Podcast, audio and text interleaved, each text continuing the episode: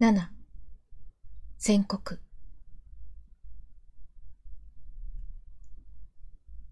あの日から毎日のように大きな地震が続き、スイフトは巡回と救護の仕事のため、僕は危険だからという理由で遠乗りに行くことができなくなった。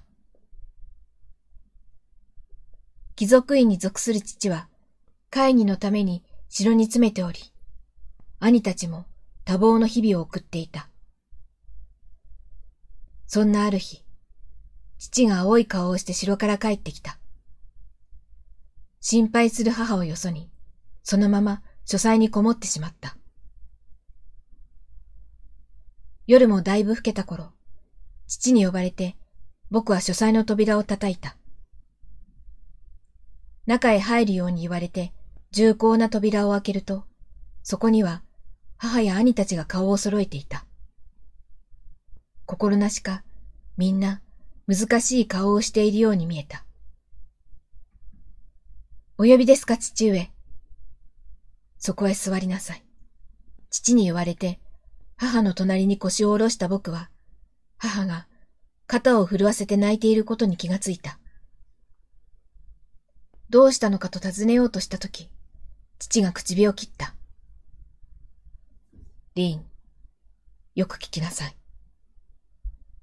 そう言われて、父の方に向き直ったが、なかなか次の言葉が出てこなかった。父の顔をじっと見つめていると、口元がかすかに震えているように見えた。父上、どうされたのですか？たまらず話の続きを促すと、父は一つ大きな息を吐いてから話し始めた。このところ続く地震で国中に様々な被害が出ていることは知っているな。はい、もちろんです。父は、これから話すことは、貴族院で決議されたことだと前置きをした上で、僕に話し始めた。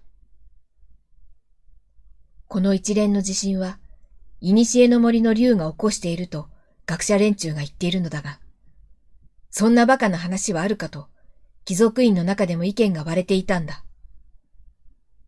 そこで、真相を突き止めるために兵の一団を竜の森へ送ったそうだ。その森の奥で兵士たちが目にしたのは、とても巨大な恐ろしい黒い竜であった。兵士たちに気づいた竜が威嚇をするように翼を大きく広げたとき、地鳴りとともに地面が大きく揺れ、兵たちと竜との間に亀裂が生じた。城へ逃げ帰った兵からの報告を受け、王と貴族院の議員たちの間でまた長い話し合いが始まった。いつまでも結論が出ず、痺れを切らした王は王室好きの占い師を会議の場へ呼んだ。長い歴史の中では、この占いにより、丸く収まることもあれば、かえっていさかいが続くこともあった。歴代の王はあらゆることに占いを用いてきたが、今の王は貴族院での決議を重視してきた。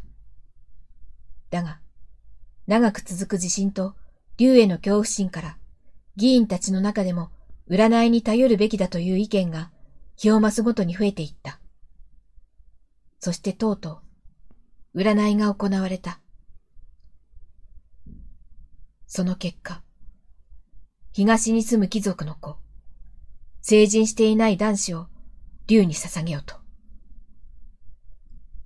父のその言葉に、僕は東に屋敷を構える貴族に思いを巡らし、あることに気がついた。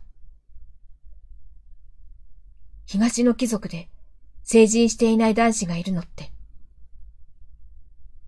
僕が投げかけた問いに上の兄が答えた。このクラウズスケだけだ。